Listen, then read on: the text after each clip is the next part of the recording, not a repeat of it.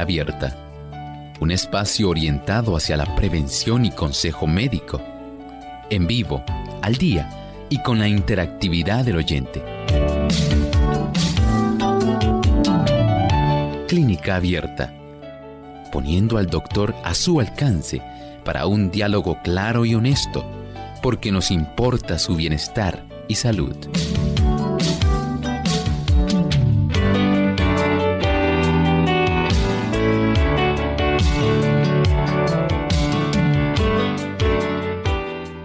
En este día usted puede realizar su pregunta, aquel tipo de situación que a usted le esté preocupando, aquella condición médica que usted entienda que necesita más información. Hoy precisamente es el día aquí en Clínica Abierta donde usted puede efectuarla. Además de cuidar tu salud física, cuidamos tu salud mental. Este es el pensamiento saludable en clínica abierta.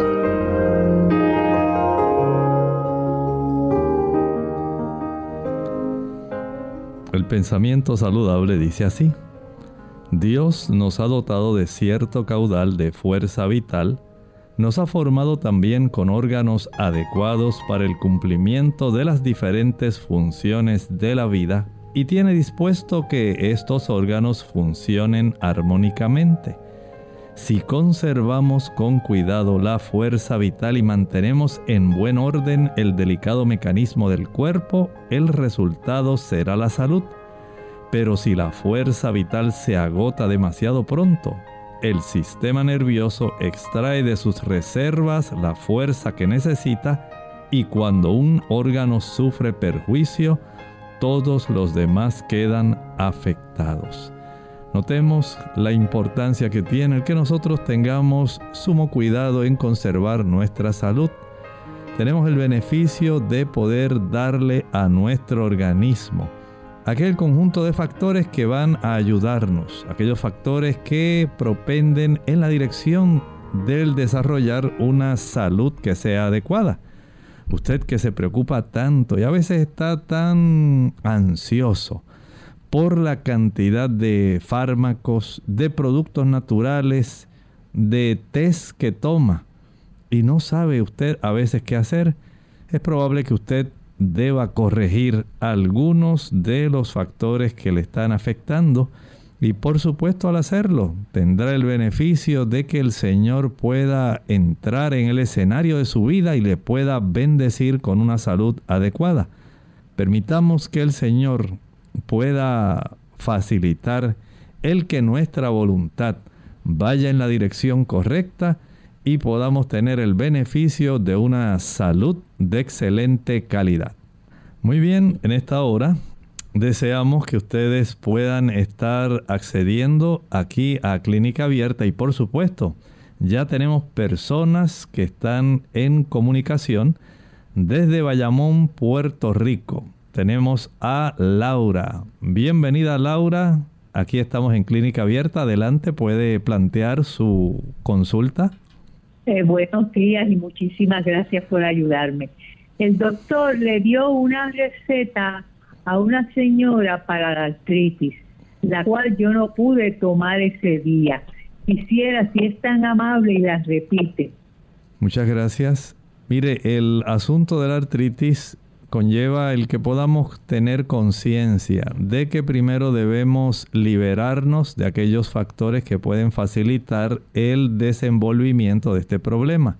Desde ese ángulo podemos decir que les recomendamos que pueda evitar el uso de aquellos productos que son ricos en ácido araquidónico, un ácido graso que tiene esa propiedad de estimular en el cuerpo el desarrollo de los eicosanoides que facilitan el desarrollo de prostaglandina E2, una prostaglandina inflamatoria, lo cual agrava el hecho de que la persona que ya tiene una inflamación en sus articulaciones, articulaciones pequeñas, pueden ser de las manos, pueden ser de los pies, entonces sienta una, un dolor, rigidez, sienta dificultad en el movimiento de esas extremidades. Por lo tanto, la recomendación inicial es que usted pueda evitar el uso de la leche, mantequilla, queso, carne y huevos. ¿Por qué esos productos? Porque son ricos en ácido araquidónico. Y mientras usted utilice ese tipo de productos, ese tipo de ácidos grasos, va a empeorar su situación. Igualmente ocurre cuando las personas utilizan azúcar. El azúcar facilita que usted pueda tener ese problema de inflamación y pueda agravar su condición de artritis reumatoidea. Hay algunos productos que le pueden beneficiar. Por ejemplo, el uso del el té de ortiga ayuda a los pacientes de artritis. El uso de la curcumina también ayuda a los pacientes de artritis el hecho de que usted pueda aumentar el consumo de omega 3 que se consiguen en las habichuelas soyas, frijol soja. También lo puede conseguir en las nueces de nogal, walnuts, en la linaza. La linaza también tiene una buena proporción de este tipo de ácidos grasos que evitan la inflamación. Así que ella tiene una serie de elementos que pueden serle de mucho, mucho beneficio. Muy bien, vamos ahora hacia Trujillo Alto. Allí tenemos a Norma. Buenos días, Norma. Bienvenida a Clínica Abierta. ¿Le escuchamos? Sí, buenos días, doctor. Gracias por atender mi llamada. Eh, he tenido diarrea crónica uh, casi dos meses eh, ya me hicieron una colonoscopía y todo salió bien en el colon. Eh, aún así, eh, persisto con la diarrea. El médico me mandó un, es como un polvito que también controla el colesterol o algo así y él me dijo que eso era como para tratar de llevarme al extremo del estreñimiento. ¿Hay alguna alternativa natural o...? Gracias. Eh, puede usted usar, que es de mucha ayuda, el uso del carbón. El carbón es adecuado para ayudar al control de la diarrea. Trate de conseguir carbón activado. Eh, si hay en ocasiones algún tipo de reacción alérgica en las vellosidades intestinales estas vellosidades pueden eh, facilitar el que haya este tipo de reacción porque ahí hay una gran cantidad de bacterias. Ahí está la microflora bacteriana. Y esta microflora, dependiendo del tipo de alimento que usted tenga, ellas pueden ayudarle para que usted conserve un buen funcionamiento intestinal o no. En las personas, por ejemplo, que usan mariscos, personas que utilizan cerdo, chuleta, jamón, tocino, patitas, que consumen hamburguesas, eh, salchichas, pizza. Esto facilita que haya más episodios alérgicos en esa zona y hace más hipersensible este tipo de microvellosidades de la mucosa del intestino y el tener una, un trastorno en la cantidad de bacterias, la microbiota intestinal, puede facilitar ese problema que usted está presentando. Así que entiendo que el carbón activado puede ser de mucha ayuda para usted. Bien, seguimos en la próxima. Tenemos a María desde la República Dominicana. Bienvenida María, Clínica Abierta, ¿le escuchamos? Gracias, buenos días doctor, bendiciones para usted. Doctor, quiero que me ayudes en algo que me tiene muy preocupada. Yo tengo una nietecita que tiene cinco años. La niña nació con el colon más largo de lo normal. ¿Qué pasa? La niña eh, va semanal al baño. Entonces, cuando quiere ir, pues le da mucho dolor, no quiere pues pujar, se le dificulta y ya estamos un poquito, yo personalmente y sus padres, muy preocupados y queremos saber qué tratamiento usted natural puede darle a mi nieta. Bendiciones y ayúdenme por favor. Gracias. en los niños se puede utilizar la linaza triturada. La linaza triturada tiene el beneficio de que favorece la producción de mucílago. Esto es una de esas eh, sustancias que son fibra soluble.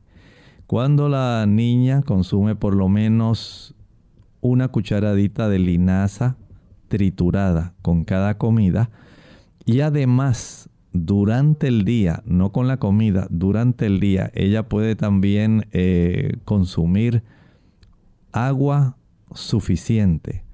Pensemos que pueda ella tomarse por lo menos un litro de agua al día, de acuerdo a su edad.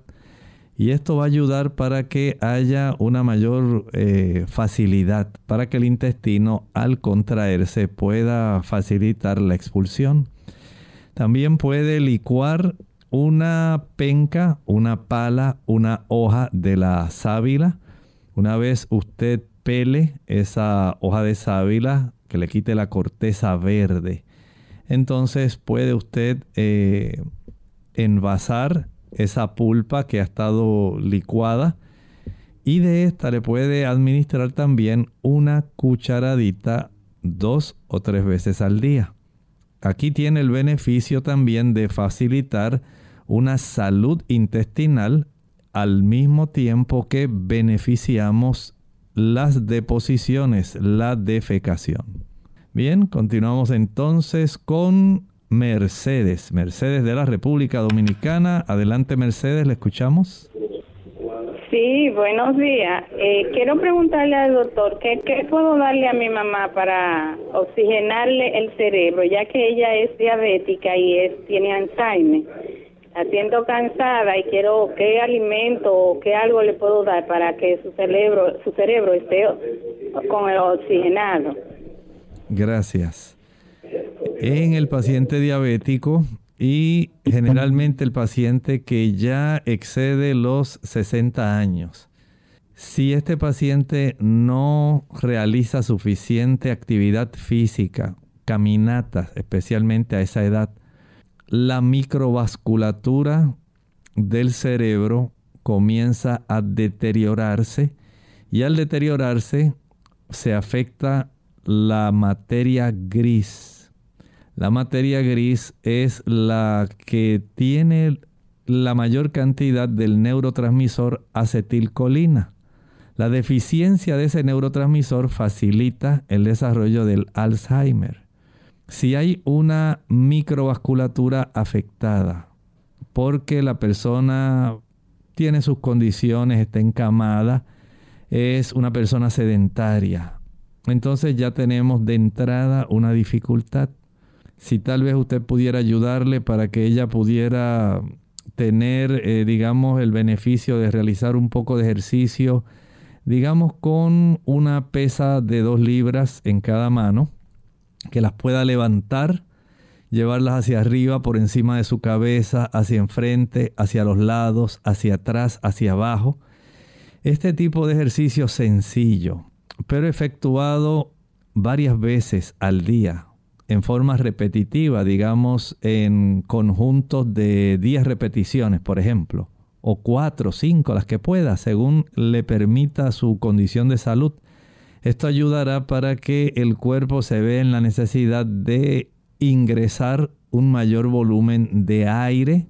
Ese aire tiene casi un 25% de oxígeno. Y esto es lo que facilita que no se pierda tanta capacidad en cuanto a la microvasculatura. Hay productos como el ginkgo biloba, que son plantas que facilitan la oxigenación a nivel de nuestro cerebro, de nuestra cabeza. Pero si no tenemos de por sí una buena forma de llevar estas plantas, los ginkósidos que contiene esta planta, hacia esa microvasculatura, el beneficio no es muy amplio. Igualmente hay beneficio en el uso de la planta que se llama romero. Botánicamente se llama Rosmarinus officinalis. Es muy apropiada también para ese fin, pero ocurre lo mismo. Si la persona no hace algún esfuerzo, si esta persona además tiene elevada la cifra del colesterol, si tiene elevada la cifra de los triglicéridos, si tiene la densidad de la sangre muy espesa por efecto de la abundancia de moléculas de glucosa, ya esto nos pone en desventaja. Y si además de eso padece hipertensión arterial, estamos en más desventaja todavía. Por lo tanto, un control estricto de la glucosa sanguínea, manteniéndola en cifras normales. Y el efectuar, ejecutar algún tipo de actividad física como la que le mencioné, puede ser de mucha ayuda.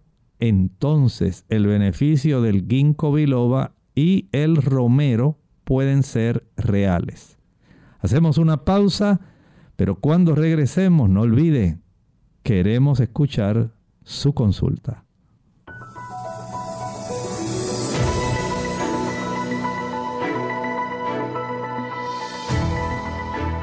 El alimento que combate enfermedades. Los cereales, las frutas carnosas, las oleaginosas y las legumbres constituyen el alimento escogido para nosotros por el Creador. Preparados del modo más sencillo y natural posible, son los comestibles más sanos y nutritivos Elena G. de White, Consejos sobre el régimen alimenticio, página 433.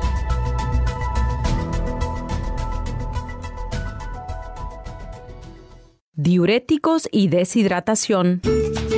Hola, les habla Gaby Sabalua Godard en la edición de hoy de Segunda Juventud en la Radio, auspiciada por AARP. Hablar del sol, del calor y de las altas temperaturas nos lleva a pensar en un grupo muy vulnerable a la deshidratación, los adultos mayores. Efectivamente, aquellos que sean mayores de 65 años presentan una menor adaptación a los cambios ambientales y son por eso más sensibles a los golpes de calor. Si a esto le sumamos la disminución de la sensación de sed, así como el descenso de la capacidad de termorregulación, advertimos el enorme riesgo al que están expuestos.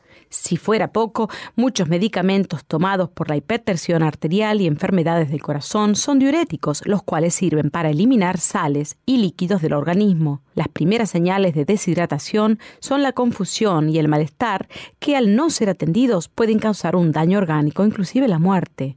Los adultos mayores deben ser alentados a consumir un mínimo de 2 litros de agua al día, aunque no sientan sed. El consumo del líquido puede además ser por menos de sopas, leches y jugos. El té, café y bebidas carbonadas son diuréticos leves y deben ser evitados o consumidos con moderación. Para proteger a los adultos mayores, ofrézcale mucha agua. Pregúntele al médico además si los medicamentos que están tomando puede ser que incrementen el riesgo de deshidratación. El patrocinio de AARP hace posible nuestro programa. Para más información visite aarpsegundajuventud.org.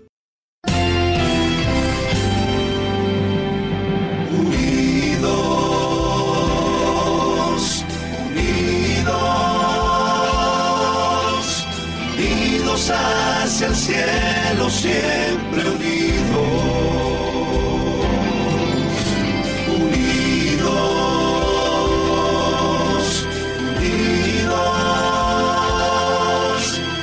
testificación de la verdad.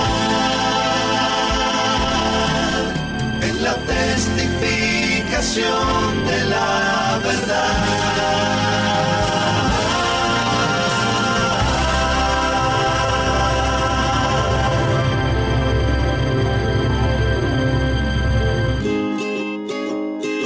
Apreciado amigo oyente, que eres fiel a la programación de Radio Sol, te invitamos a colaborar con tu programa favorito Clínica Abierta este 5 de diciembre nuestro Radio Maratón, como agradecimiento a las bendiciones recibidas.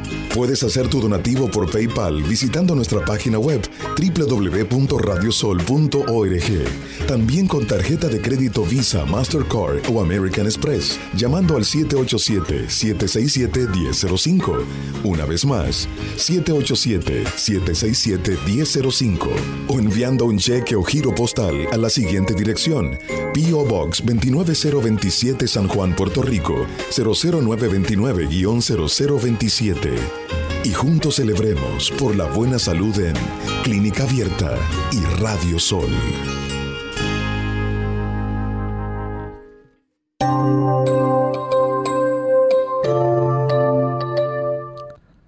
Escucha usted a WZOL, Radio Sol 98.3 FM, que origina el programa Clínica Abierta aquí desde San Juan, Puerto Rico. Muchas gracias por acompañarnos y estar con nosotros en esta sesión donde usted puede hacer su pregunta. En esta ocasión vamos entonces con Nelly. Nelly desde el pueblo de Aguadilla, aquí en Puerto Rico. Adelante Nelly, buenos días. Buenos días, eh, no, no, Dios me lo bendiga. Eh, mira, quiero que me oriente acerca de esto, eh, de los probióticos. Nelly, parece que hubo algún problema en la comunicación. Nos gustaría que usted tenga la amabilidad y pueda volver a llamarnos. Ah, eh, disculpe, Nelly. Nelly, perdone, perdone la interrupción, disculpe la interrupción. Si fuera tan amable en repetirnos nuevamente su consulta porque ocurrió algún problema técnico y deseamos escuchar su consulta, si pudiera comenzar otra vez. Sí, ok, gracias. Tengo, a ver si me puede orientar en un probiótico que compré, yo tengo 73 años, y compré un probiótico que cuando noté está medio fuerte para mí, este, no sé si está fuerte, quiero que me oriente. Eh, y le voy a tomarlo, eh, utilizando compré Fortify Optima, este, un Advanced Care con 90 billones 90 billones, tiene este 15 probióticos que tiene este uh, dice healthy gut and vaginal microbiome, vaginal health and care and flora, digestive balance, healthy immune response.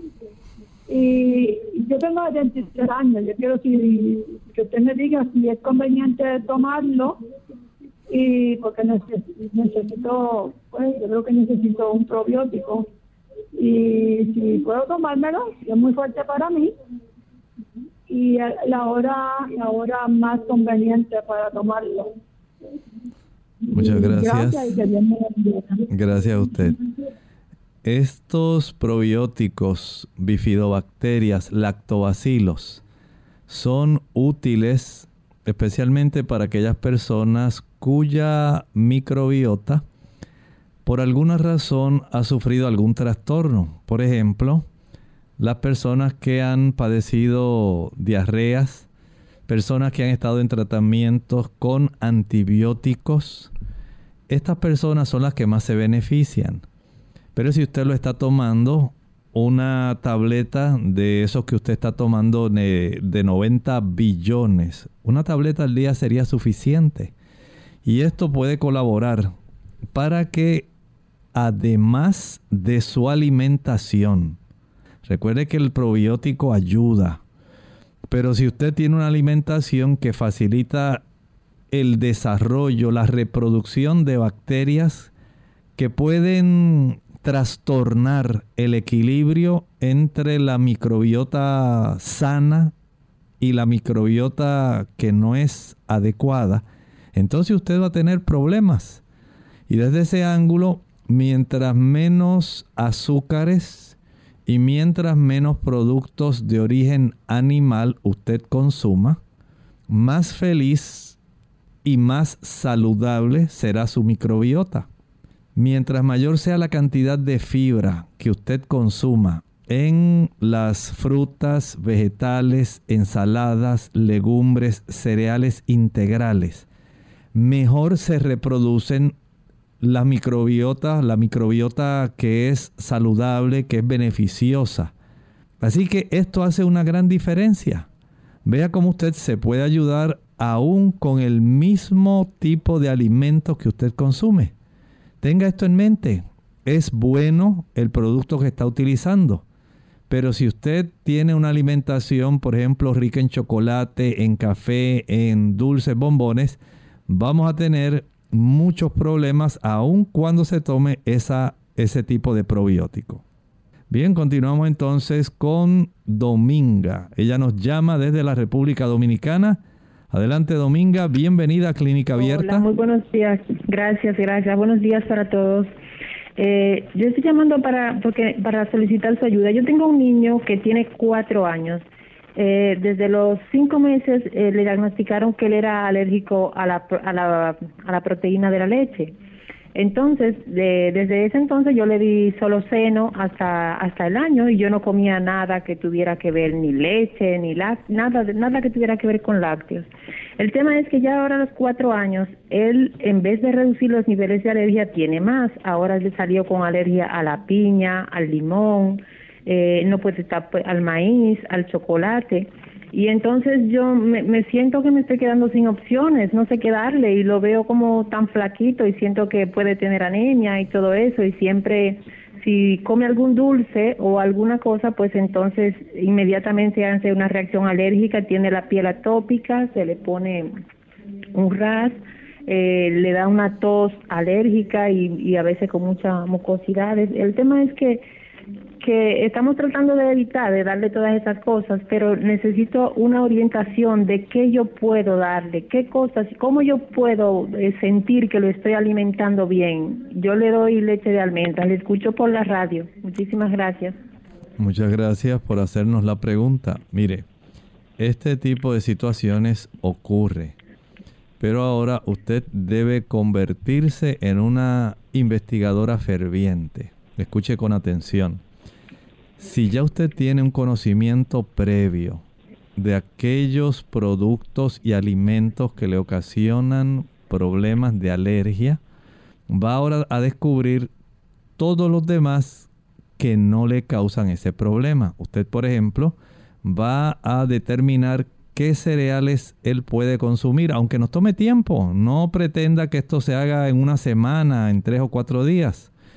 Usted va a tratar de darle arroz integral, maíz integral, avena integral, cebada integral, millo integral, quinoa, trigo integral. Y usted va a tratar de detectar qué es lo que a él le cae bien, qué no le produce problemas. Así va a ser con las frutas. Y va a usar cada fruta, cada fruta, excepto las que ya usted sabe que le hacen mal Va a ser lo mismo entonces con las uh, oleaginosas. Va a detectar cómo le cae el ajonjolí, las avellanas, las nueces, las almendras, el coco, el maní. Y lo que él pueda, eso usted lo va a ir haciendo un listado, de tal manera que no quede en su mente. Así va a ser con las ensaladas, con los vegetales, las hortalizas, las legumbres. Y va a ir determinando el listado de lo que sí le cae bien. Por eso no puede hacer eh, incorporar muchos de estos productos al mismo tiempo. Usted trate de que su alimentación sea sencilla pero suficiente y sea nutritiva. Digamos, un solo cereal en la mañana con un tipo de fruta con algunas semillas. Ya esto pone en el ambiente solamente tres tipos de productos que usted le administró. Y al usted consumirlo, al él consumirlo, se va a dar cuenta de qué producto le cae mal. Lo mismo hace en el horario del almuerzo. Por ejemplo, utiliza un tipo de cereal, digamos arroz integral, alguna legumbre, puede ser por ejemplo eh, lentejas, y un tipo de ensalada, un tomate. Y ya usted ahí va a ir detectando esto le cayó mal, pues este día no le voy a dar tomate, voy a probar la próxima ocasión con molondrones. En otra ocasión voy a probar con apio, en otra ocasión con repollo. De tal manera que usted haga un listado y ese listado de lo que él puede consumir, usted va a tratar de darle una alimentación que dentro de los mejores términos de la salud de él, para él sea nutritiva, le provea la cantidad de calorías de acuerdo a su edad y a su actividad física y también le sea suficiente para él. Recuerde llevarlo al pediatra. El pediatra debe saber cómo está la hemoglobina, cómo está el azúcar de este niño. También debe saber eh, su talla y el peso para saber cómo entra él dentro de estas curvas que hay para saber si la percentila de su desarrollo está adecuada o no para su edad. No es suficiente con que usted diga que lo ve flaquito, que lo ve débil. Debe tener en realidad un reconocimiento profesional de lo que está ocurriendo.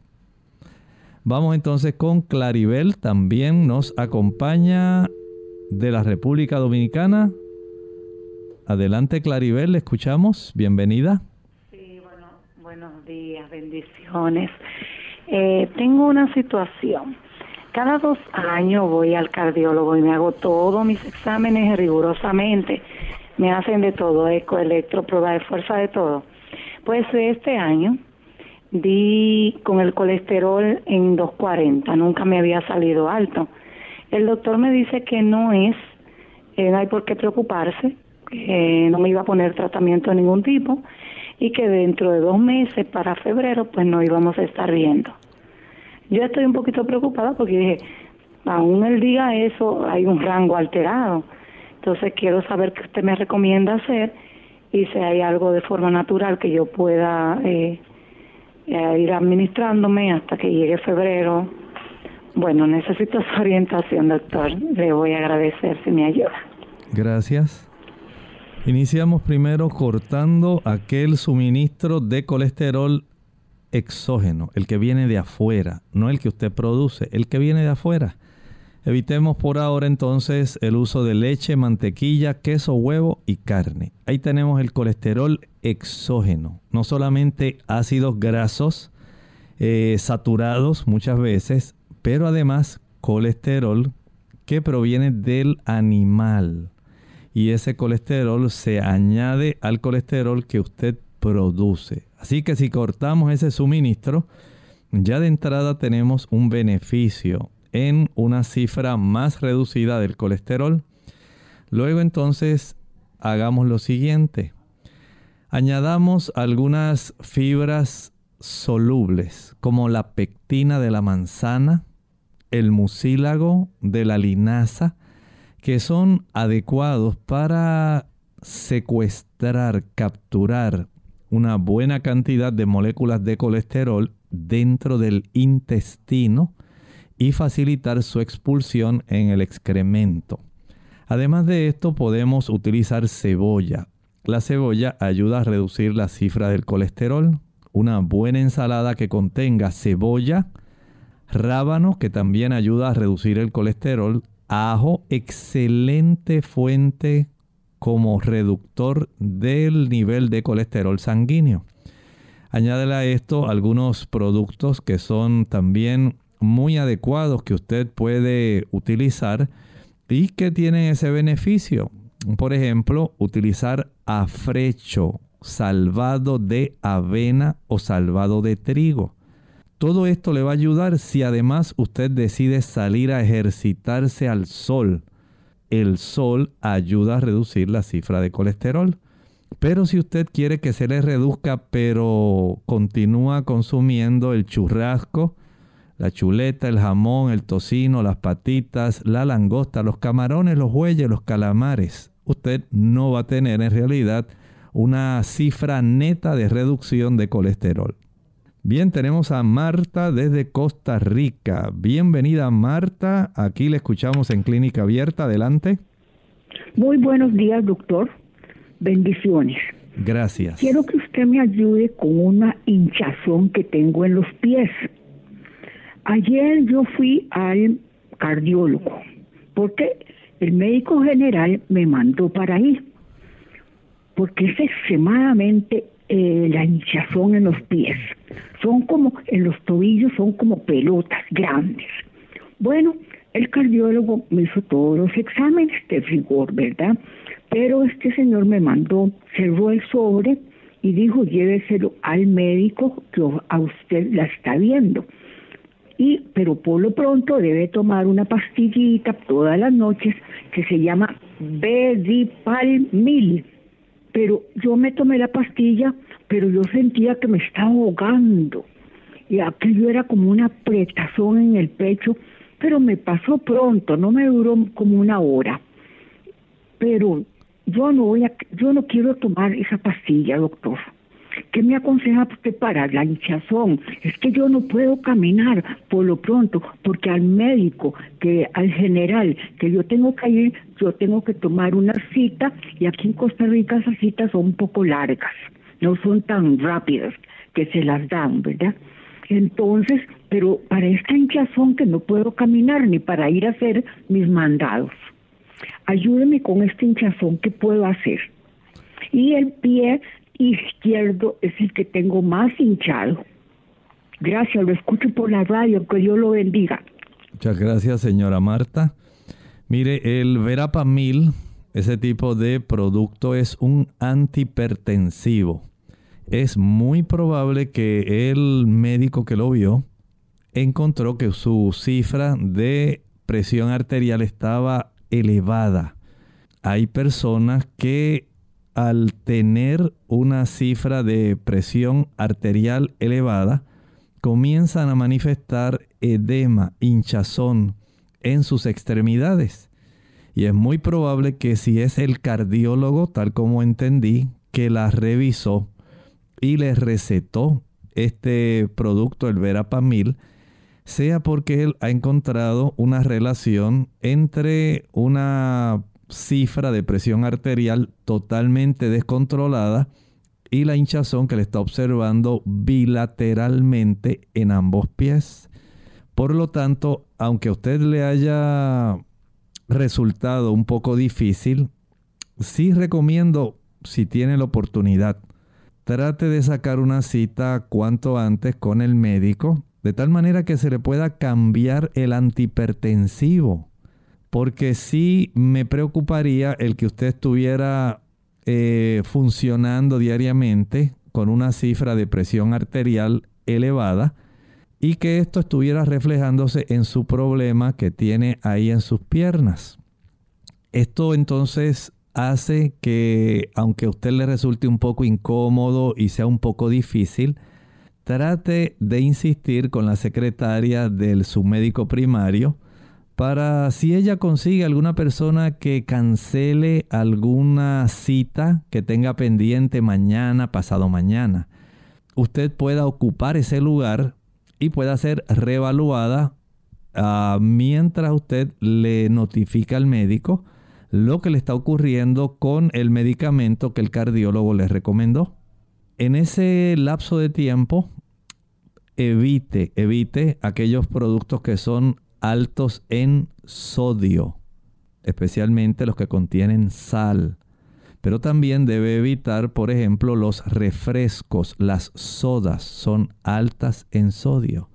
Los productos que tienen bicarbonato de sodio, como por ejemplo los postres las galletas, eh, los pastelitos, este tipo de productos que contienen bicarbonato de sodio que se utiliza para leudarlo, debe evitarlo porque va a producir ese efecto también.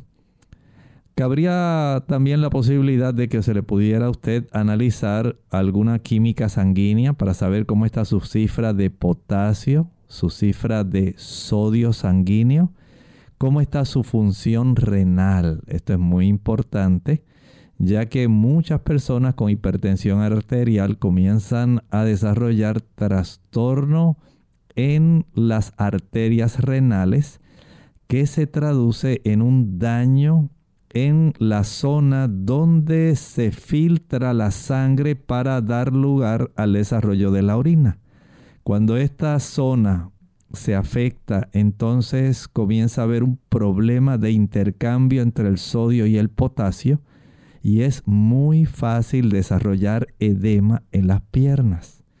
Por lo tanto, no se conforme solamente con saber que hay algún producto que le baja la hinchazón o el edema.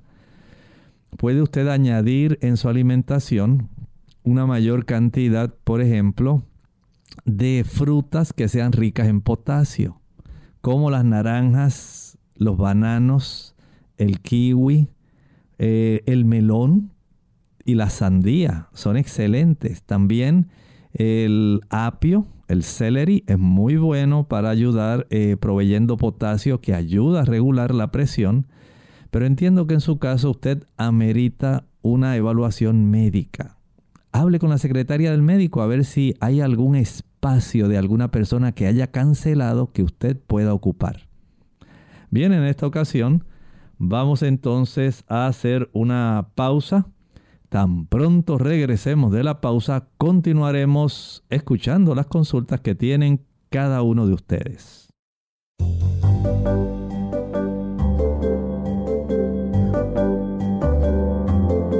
Prevención es salud. Infórmate y aprende. Un poco de sal. Los alimentos deben ser preparados de modo que sean apetitosos y nutritivos. No debe despojárselos de lo que nuestro organismo necesita. Yo hago uso de un poco de sal y siempre lo he hecho porque la sal, lejos de ser nociva, es indispensable para la sangre. Yo uso un poco de sal y siempre lo hago, porque por la luz que Dios me ha dado, es en realidad esencial para la sangre. No conozco cuál es la razón de este asunto, pero le doy la instrucción como me ha sido dada. Evítese el uso de mucha sal.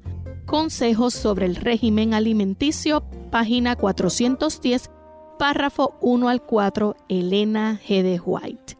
Hoy día, la Asociación Americana del Corazón recomienda que se consuma menos de 1500 miligramos al día, equivalente a tres cuartos de cucharadita, dividido en tres comidas. Eso sería 500 miligramos por comida. Primero en la mañana 500 miligramos, en el mediodía 500 miligramos y en la tarde 500 miligramos. Nuestro cuerpo solo necesita 500 miligramos al día. Los americanos consumen un promedio de 3.436 miligramos de sodio al día, equivalente a de una a tres cuartos de cucharaditas, más de lo doble de la recomendación. Mucho sodio en su sistema hará que su cuerpo retenga líquidos y aumente de peso. Esto añade una carga extra a su corazón y a los vasos sanguíneos, en algunas personas esto puede desencadenar la presión arterial alta o aumentarla. Una menor cantidad de sodio en su dieta puede ayudar a evitar o reducir la presión arterial alta y bajar de peso. Las personas que tienen la presión arterial alta son más propensas a tener enfermedades del corazón y ataques cerebrales. La escritora Elena G. de White tenía toda la razón. Así que al momento de ingerir tus alimentos, Recuerda utilizar solamente la sal que tu cuerpo necesita.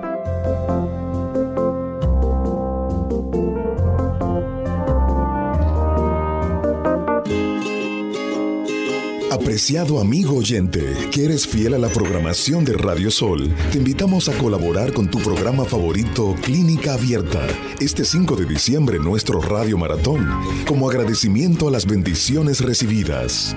Puedes hacer tu donativo por PayPal visitando nuestra página web www.radiosol.org. También con tarjeta de crédito Visa, Mastercard o American Express, llamando al 787-767-1005. Una vez más, 787-767-1005 o enviando un cheque o giro postal a la siguiente dirección. P.O. Box 29027 San Juan, Puerto Rico 00929-0027. Y juntos celebremos por la buena salud en Clínica Abierta y Radio Sol. Clínica Abierta. Les recordamos que este próximo domingo 5 de diciembre tenemos en vivo nuestro radio maratón aquí en Clínica Abierta, en nuestras facilidades de Radio Sol.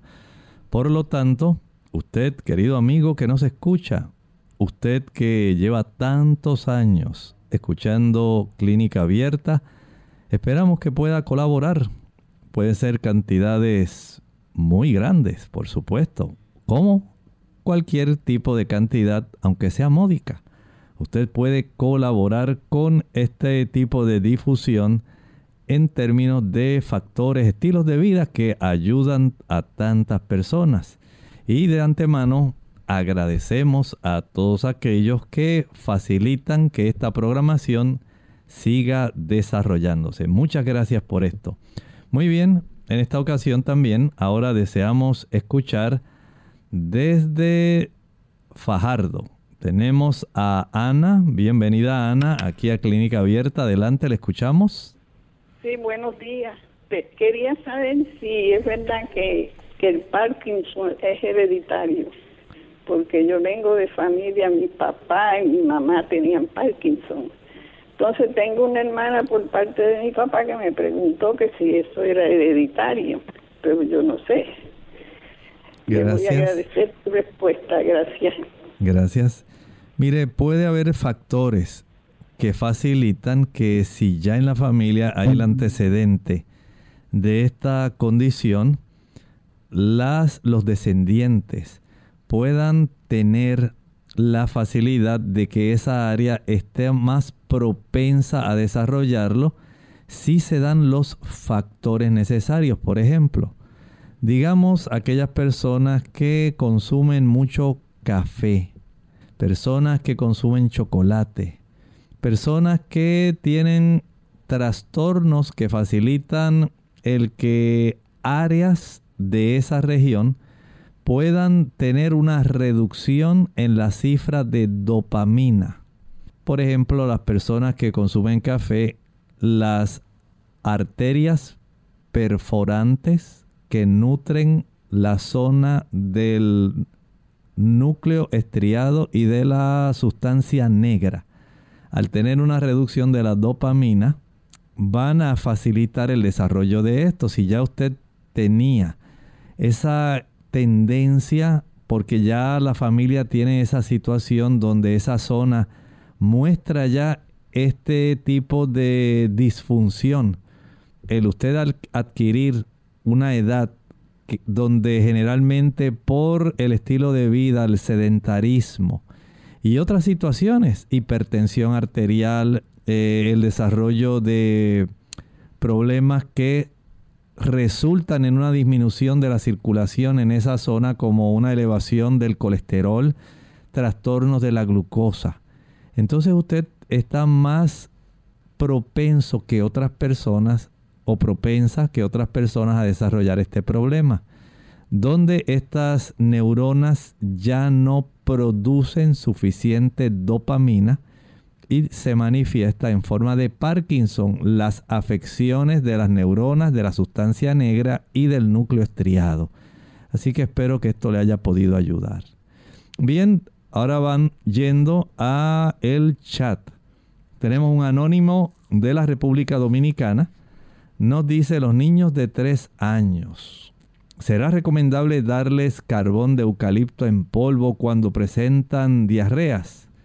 Si es así, ¿qué cantidad se les puede dar? Bueno, antes de que usted le dé el carbón de eucalipto, averigüe si la diarrea es por causa de amebas.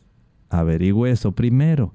Si es porque hay algún tipo de intolerancia si es porque hay algún alimento o medicamento que le facilitó este tipo de desorden. Si es que hay alguna infección por Escherichia coli, primero hay que saber qué está ocurriendo. En esos niños, por lo general, lo más frecuente es que haya algún tipo de bacteria o algún virus. Un rotavirus puede causar también eh, diarrea.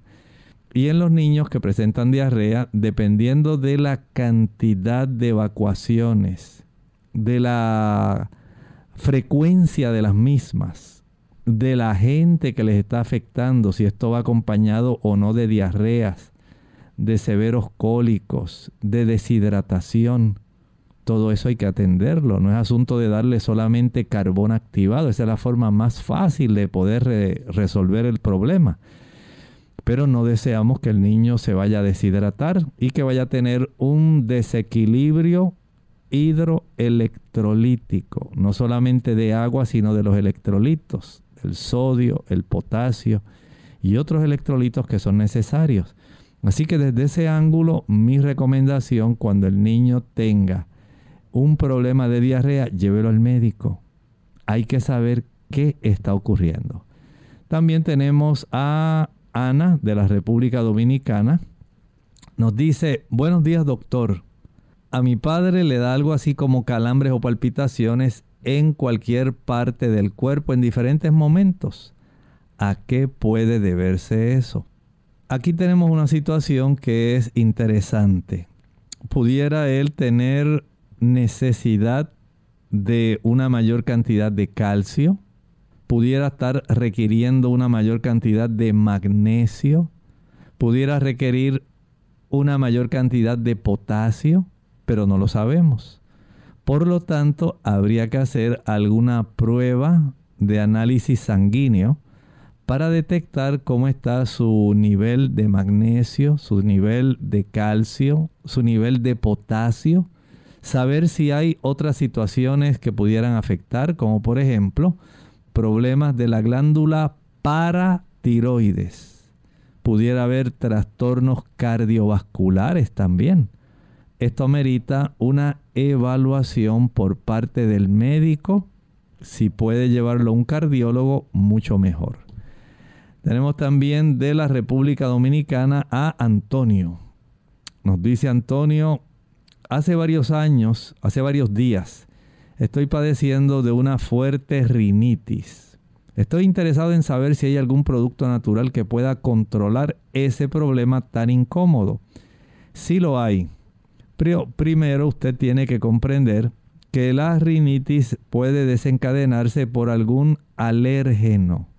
Por ejemplo, el polen, el polvo, la humedad, el pelo de gatos, los cambios en temperatura.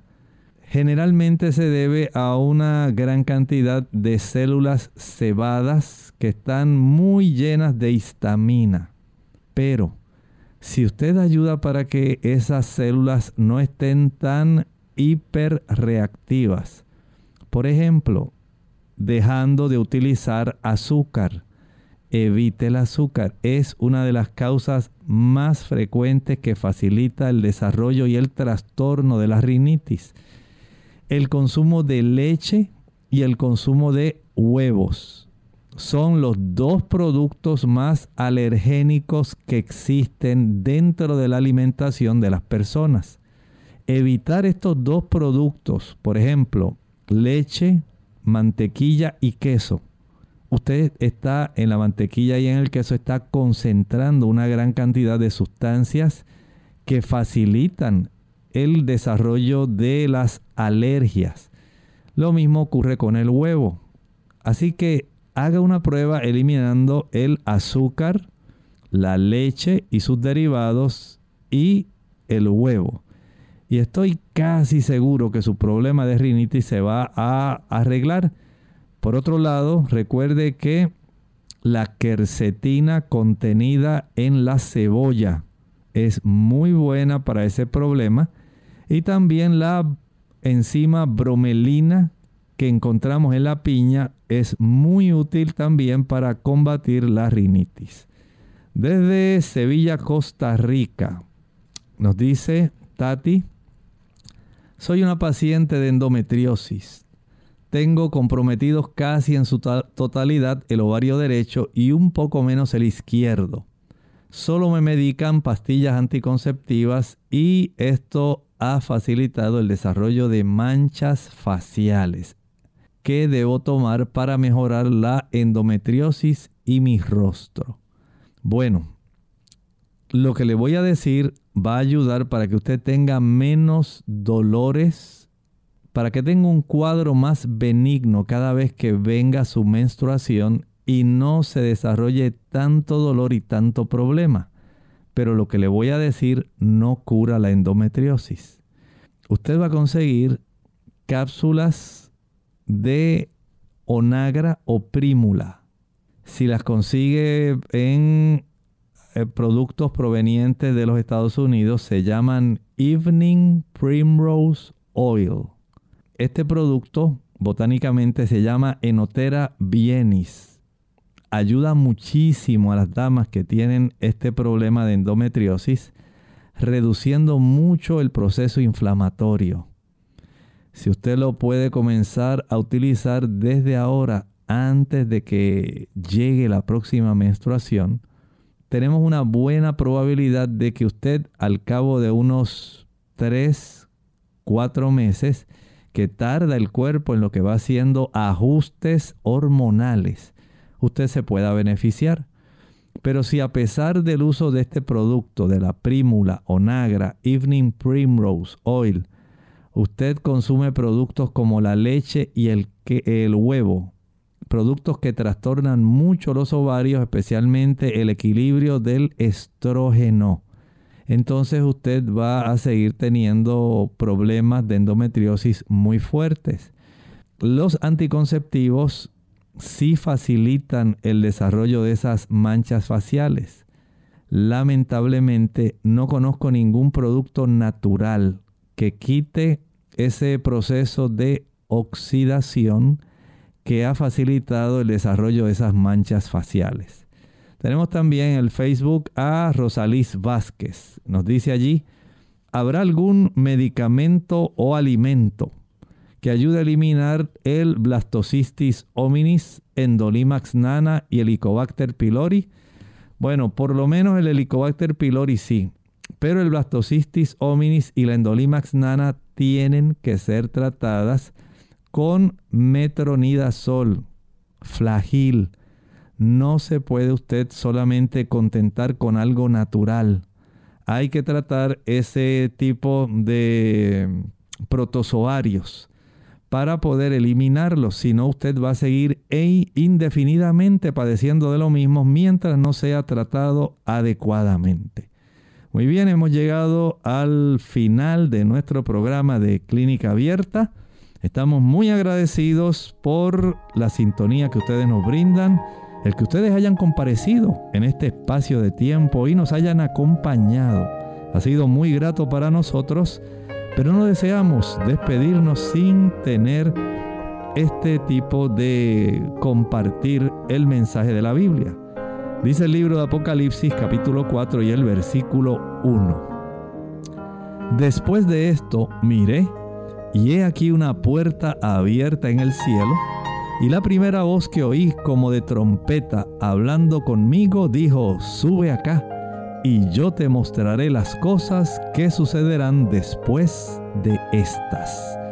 Saben que una vez Jesús asciende al cielo posterior a su muerte, después de haber estado con los discípulos, Jesús entró al lugar santo del santuario celestial y allí se dedicó a hacer intercesión por cada uno de nosotros.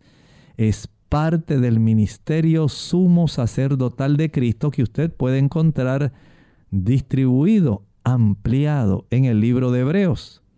Lea el libro de Hebreos para que usted sepa cuál es la obra que Jesús realiza allí y de la cual se invitó a Juan para que participara viendo lo que allí ocurría. Estamos agradecidos por su compañía y esperamos que nos acompañe el día de mañana en otra sesión más de Clínica Abierta. Hasta la próxima.